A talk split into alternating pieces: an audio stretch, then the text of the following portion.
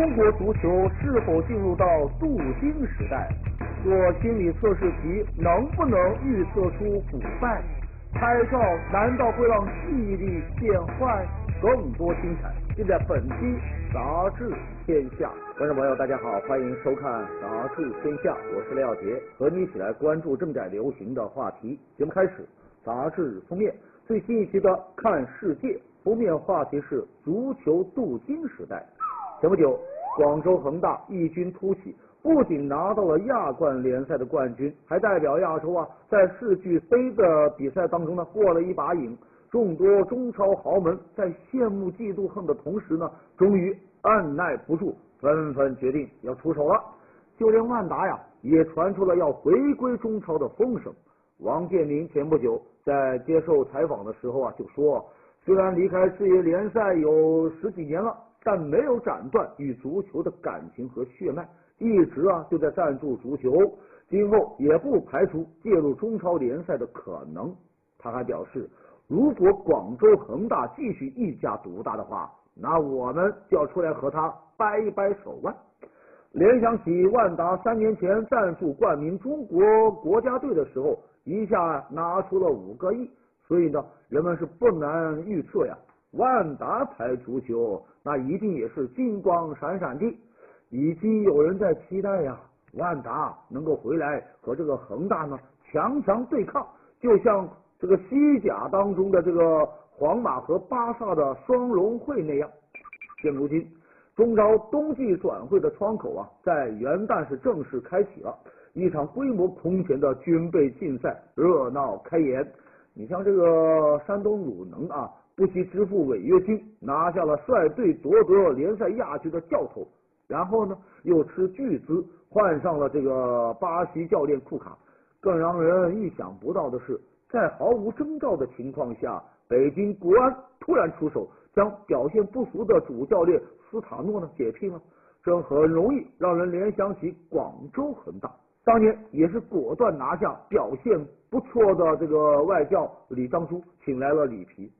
尽管国安队的新帅人选尚未敲定，但名帅斗法肯定将成为新赛季的一大亮点。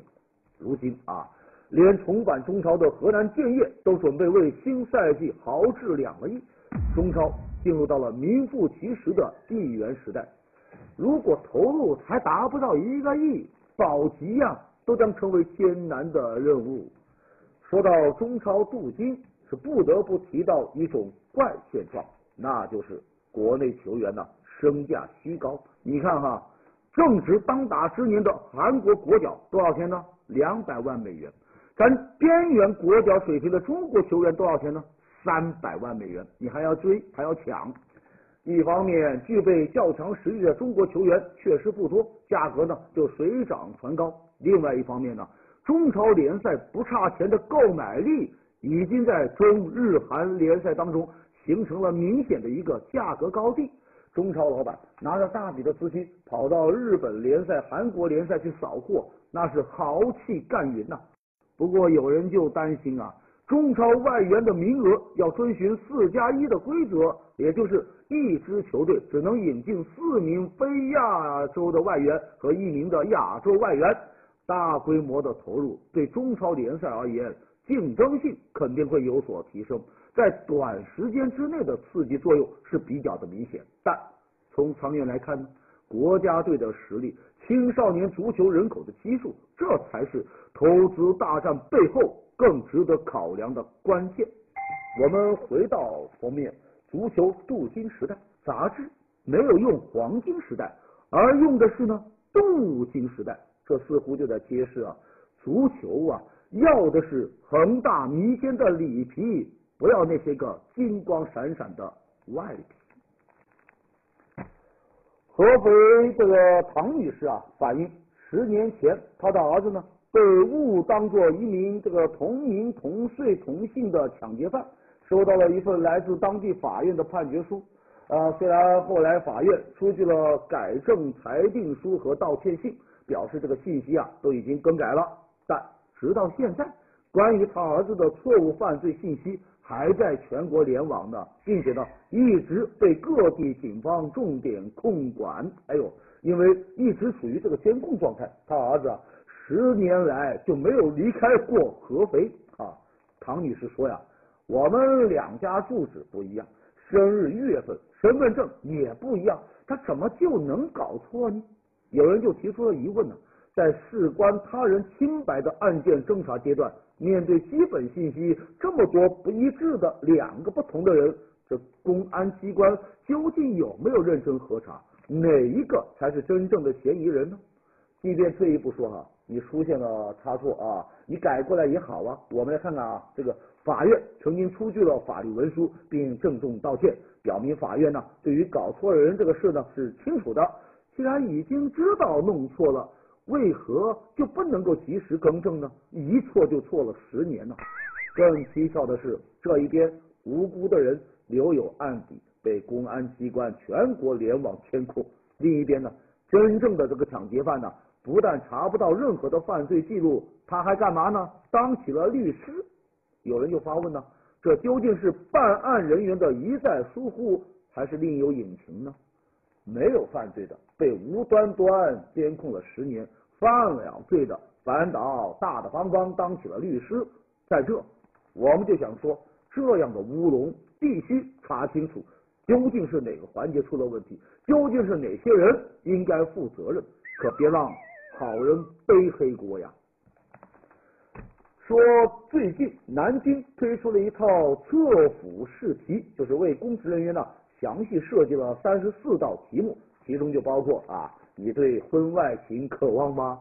你认同有权不用过期作废吗？等等啊，只要你答完这三十多道题，算出一个总得分，就可以知道这个官员他的腐败心理指数，看你有没有可能会腐败。有调查就显示啊，腐败官员的心理轨迹啊是大同小异，基本呢都会经历这么一个过程，先。是掌控权力，然后呢受到一些诱惑，再然后呢使欲望会慢慢的增强，最后呢权钱交易。有关人员就说，希望用这么一个测试的方式啊，来给那些面临诱惑的官员一个自我提醒的机会。不过人们也担心啊，测腐没问题啊，怕就怕某些官员他的演技太好啊，君不见各地频频爆出双面官员。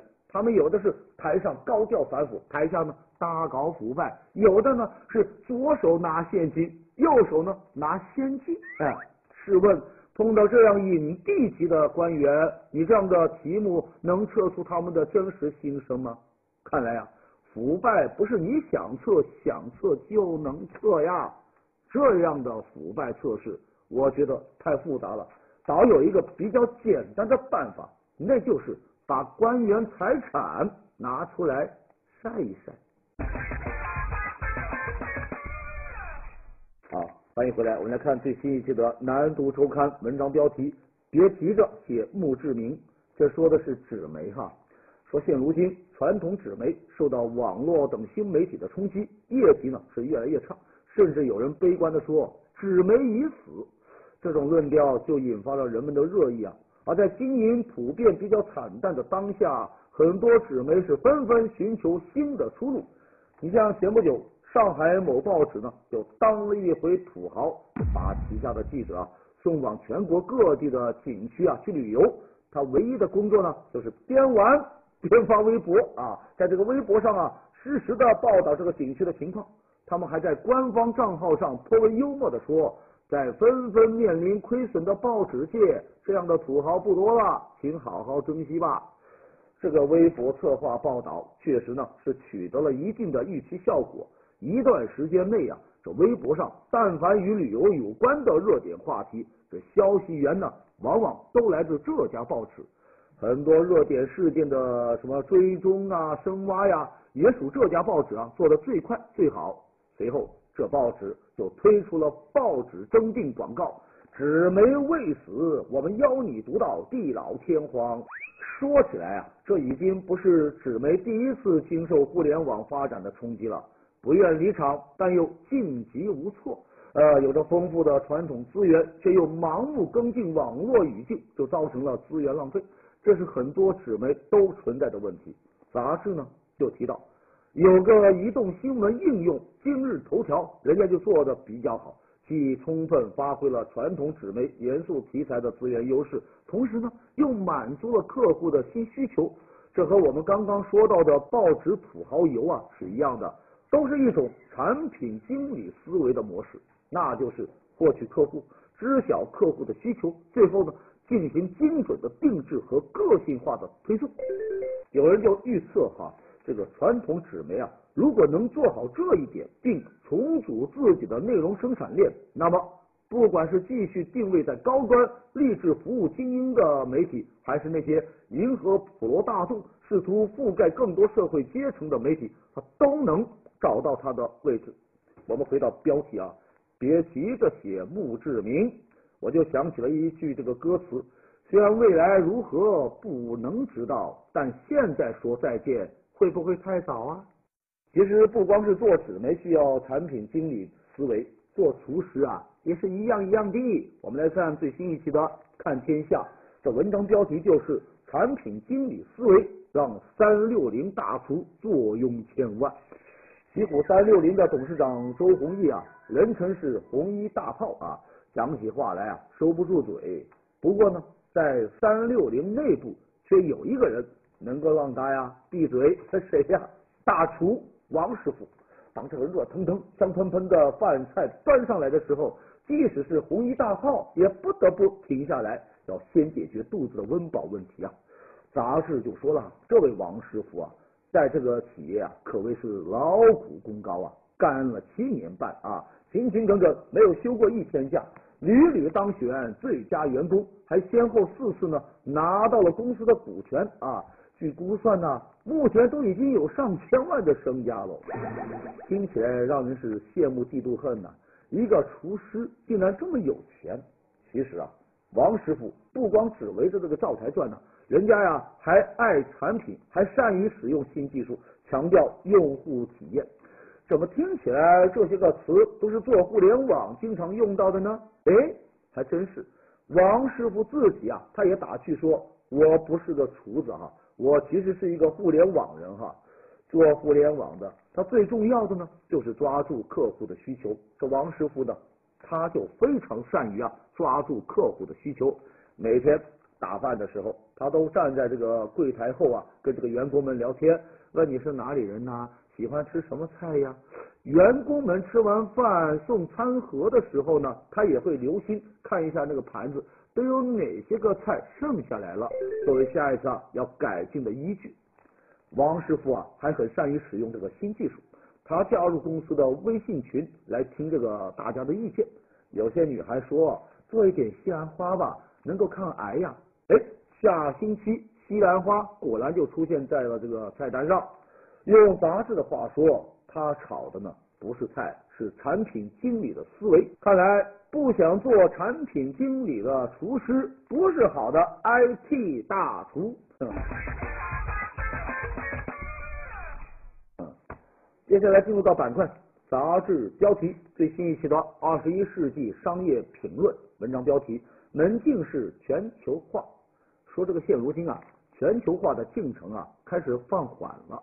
你来看哈，早在二零零七年，全球资本流动呢就突破了一百一十亿美元，可是呢，到了去年却只有这个数字的三分之一。现如今，跨国的直接投资开始下降了，国际贸易呢从多国逐渐转向地方或者是双边贸易啊。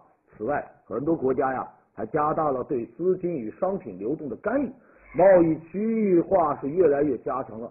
这一切啊凑在一起，就构成了门禁式全球化。这也就是说，以前的全球化是无壁垒的，可是现在的全球化呢，就是我给你了门禁卡，你才能够进到我们家啊，沟通程度啊，反倒是越来越低了啊。你像《经济学人》的杂志就指出啊，门禁式全球化存在潜在的危机。说这个决策者呀，过分高估了他区分好资本和坏资本的能力。开放式全球化，它能够将这个资本输向最佳的投资机遇，同时呢，可以降低消费价格，推动竞争。可是这么一个门禁式的全球化，就可能降低一个地区的增长潜力。这很好理解，无菌密闭的暖房，它肯定培养不出七双傲雪的双菊。嗯，来看最新一期的看点，文章标题：少拍照，记忆好。哼，前不久，奥巴马和丹麦女首相以及卡梅伦的微笑自拍，引发了人们的热议。他们可能是想纪念这个特殊的时刻，但事实上啊。最可能的结果导致日后回忆起当时的场景，他们脑子里啊会混沌一片。这可不是什么危言耸听哈！你看前不久，美国就有大学研究啊，表明拍照看起来是想要记住特殊场景最明显的一个方式，但实际上呢，它很可能会对记忆力啊造成一些损伤。有研究人员带领一大批的这个大学生去参观一家艺术博物馆，哎，一半人呢就让他们可以拍照，另外一半人呢就让他们随意看一看。结果呀，那些拍了照的学生在描述这些个参观物品的时候呢就比较困难，而没有拍照的同学呢却记得比较清晰。这种现象就被称为是拍照损伤效应。人们为了抓住一个瞬间，经常会拿出自己的相机，专注于相机呢，而不专注于事物本身，以至于啊，就错过了眼前正在发生的事。都说好记性不如烂笔头，可是看起来呀，好相机还不如好记性呢。接下来我们来看这一期的《二十一世纪商业评论》，文章标题是“塑料时代驾到”。一直以来。苹果产品的金属质感是它最大的特色之一，甚至可以说啊，正是这金属外壳让苹果产品呢成了时尚的象征。可是前不久新发布的 iPhone 五 C 却以一袭塑料外衣亮相，有人甚至说这看上去啊像是苹果的地摊货呀，是一次比较失败的尝试啊。不过呢，杂志就说了。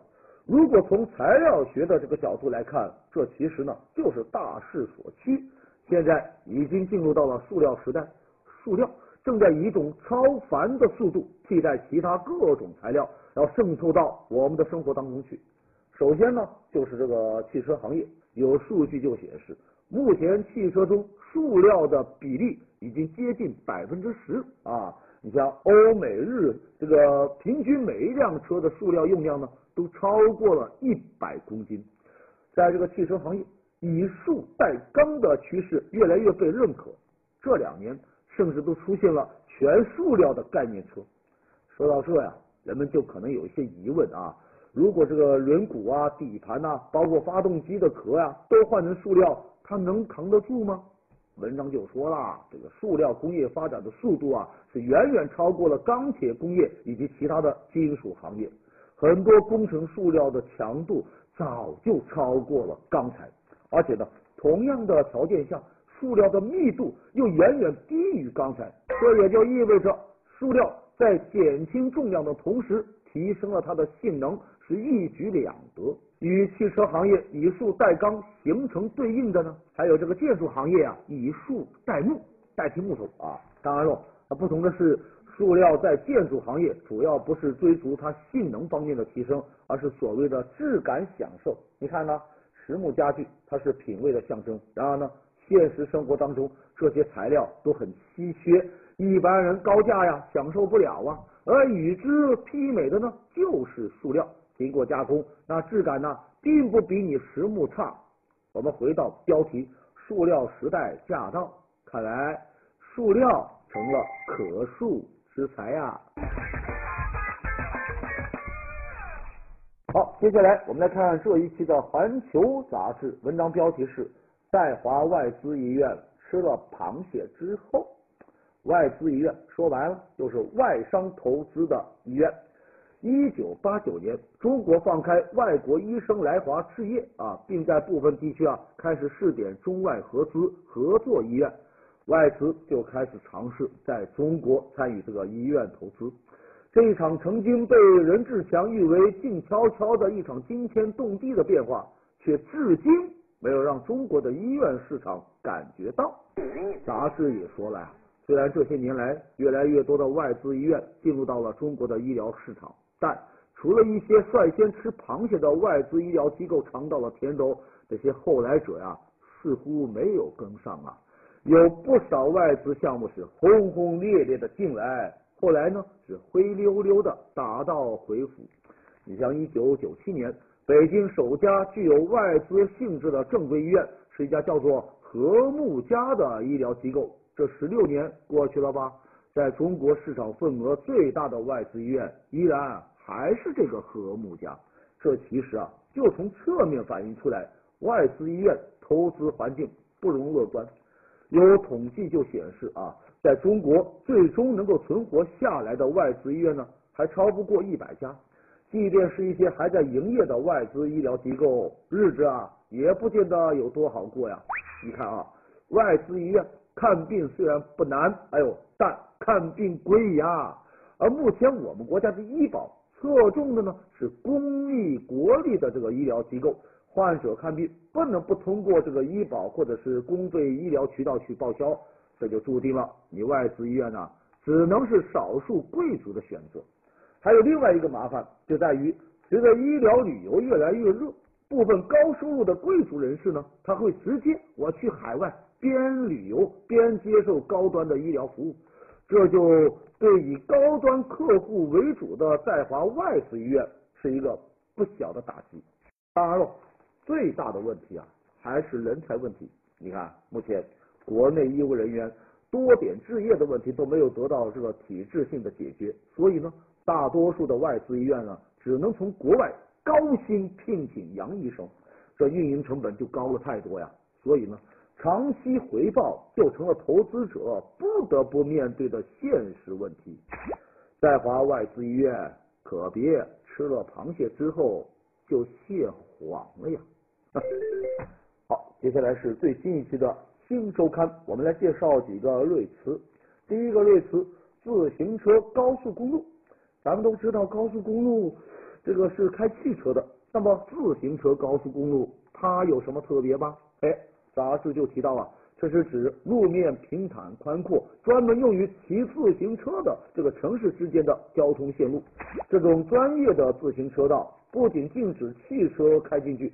就连行人也是不让走的，这样呢就能够方便那些骑自行车的人能以极快的速度在城市之间来往，从而就鼓励啊民众绿色出行，减少二氧化碳。哎，最近这个英国呀就传出一个消息，说要斥巨资建设这样的自行车专用高速公路，来方便人们骑自行车从郊区到市中心去上下班。这个名为“天空行车”的公路呢，有十条线路，总长啊两百多公里。整个公路网啊以高架的形式建在普通铁路的上面啊，大约呢是三层楼那么高。建成后每小时可以容纳这个一万多辆自行车。对此有人就调侃啊，说我刚开上了汽车，结果呢别人又骑自行车了。看来复古才是潮流啊。其实要我说。低碳的、绿色的、环保的，它一直就应该是潮流。好，下一个瑞词“代码女神”。前不久，一组清新的美女照啊，在网上火了起来。照片当中的女生是不施粉黛、清纯脱俗，比起当下一些个浓妆 PS 的锥子脸，更让人觉得呀美丽动人。而最让人大跌眼镜的是，这么一位飘飘欲仙的神仙姐姐。竟然是一位程序员。要知道，IT 界一般都是宅神码农比较多，而这个小清新是罕见的呀。见到这么一个代码女生，有人就调侃说：“美女不光你哥伦比亚大学有啊。”好，下一个瑞词，噪音依赖症，这指的是长时间受到这个城市噪音的影响后啊。就会变得离不开噪音了。一旦安静下来、平静下来，这脑子里呢都往往想着白天工作的那个噪音，真可谓是绕梁三日，久久不绝。而造成噪音依赖症的原因，就在于人体啊有一种回放的功能。比如洗澡的时候，你不一定真的是全神贯注在洗澡啊，可能还在想着一个工作和学习上的事儿，在不知不觉的状态下，你洗完了澡，当你吃饭的时候，你是否又想起刚刚洗澡的事呢？噪音依赖其实就是一种惯性，这一方面是环境造成的，还有一方面呢，就是你想的太多造成的啊。这个长此以往啊，它就会消耗人的精力，让人呢得不到充分的、完全的休息，让你的身心啊会很疲劳，从而就引发一些生理机能的紊乱，甚至啊会变得冷漠，还甚至会导致自私啊。那如何解决这么一个问题呢？当然了，城市有关部门是需要努力去给它降噪，把噪音给降下来。对于咱们个人来说呀，多安静安静，自己做一做这个精神的瑜伽。就像那首歌唱的那样，感觉快乐就忙东忙西，感觉累了就放空自己。感觉快乐就忙东忙西，感觉累了。好，接下来进入到板块杂志图片，狗舍前的对联：汪汪汪汪一定旺，汪汪汪汪还是旺。我觉得这横批应该改成贴吧。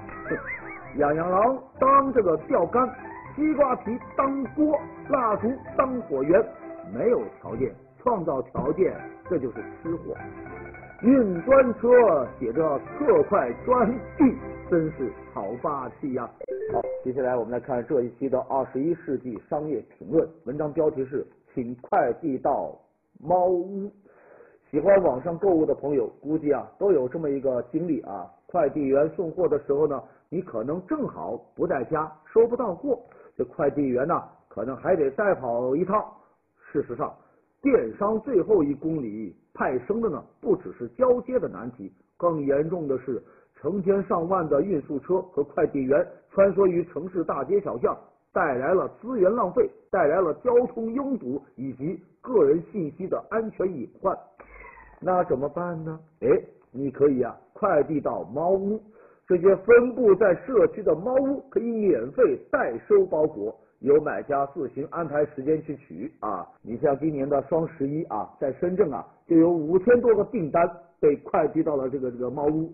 看到这，你就要问呢，这猫屋究竟是一个什么东东啊？跟天猫有关系吧？哎，文章就说了，这猫屋啊，是一家便民服务公司旗下的一个项目，跟这个淘宝倒没有什么关系啊。这猫屋呢？是以五百米作为一个半径，为社区居民提供邻居式的包裹代收业务啊。因为是买家自提嘛，这快递员把包裹送到这个社区的猫屋，就可以进行下一波的快递任务喽。再也不会因为各种原因啊在那里等，或者是多次的往返，这就提高了包裹的呃这个递送效率啊。而且呢，这猫屋啊，它不是自己投资开店。所有的猫屋都是由这个社区的商户啊加盟的，比如零售店、理发店、蛋糕店。哈哈，当然喽，想要成为猫屋，那也是有条件的。按照这个协议哈，这个签约的商户呢，必须要经过培训。首先是你的服务质量，这商户啊，不仅要代收包裹，还要及时的通知，还要保管。哈哈，代收包裹后，一旦出现了什么问题，你就要赔。其次。猫屋对加盟商户啊有落单量的要求，比如一开始呢，每天你必须要代收三单以上，到了半年以后呢，你至少要代收九单以上。这也就意味着商户需要主动向你的这个社区那些邻居啊，要推荐这么一个服务项目。当然有付出，也就有回报啊。只要你网购并选择到猫屋自提，哎，这些个商户呢就能获得自提服务费。来看标题，请快递到猫屋，这算是服务行业啊，走出了一个时尚的猫步啊。好的，感谢收看《杂志天下》，读杂志观天下，杂志话题多，咱们下周一中午接着说。节目最后是天下言论。